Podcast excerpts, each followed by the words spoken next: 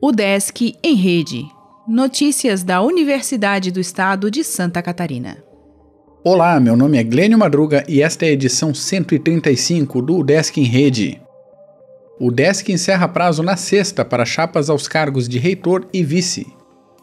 Até sexta-feira, dia 16, a UDESC receberá inscrições de chapas para os cargos de reitor e vice-reitor da instituição na gestão 2020-2024.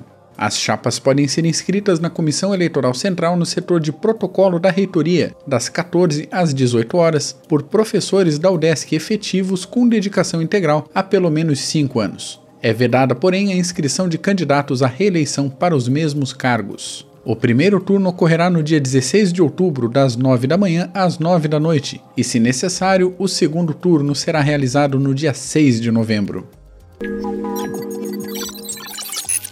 Parceria da UDESC e Empresas Júnior atende entidade beneficente. Educandário Santa Catarina oferece apoio a crianças de São José em vulnerabilidade socioeconômica. Educomunicação terá programação em dois colóquios da UDESC.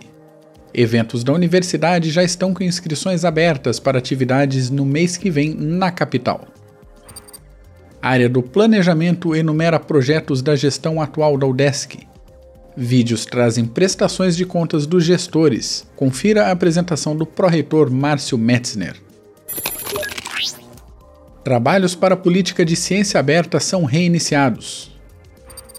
Grupo de Física transmitirá palestra de ex-diretor do INPE, país tem quase 4 mil empreendimentos inovadores. Estudo mapeia setor de inovação social em Florianópolis. Debate sobre história de Santa Catarina ocorre nesta quinta. Acadêmicos de Lages podem fazer oficina de matemática. Curso de técnica no violão oferece seis vagas na capital. Inscrição é aberta em Joinville para a corrida universitária.